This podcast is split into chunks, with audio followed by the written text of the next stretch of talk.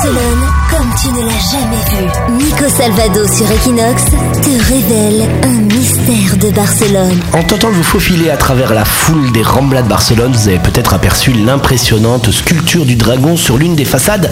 Dans un style qui mélange influences japonaises et art déco, il soutient un lampadaire à l'avant et un éventail à l'arrière. Et juste en dessous de ce dragon se trouve un parapluie un petit peu bizarre. Et ben pas tant que ça, puisque l'édifice qui l'orne est en fait une ancienne boutique de parapluies. Le dragon avait été conçu comme symbole publicitaire afin d'attirer l'œil et de faire vendre au moment où Barcelone était des plus japonisantes au milieu du 19e siècle.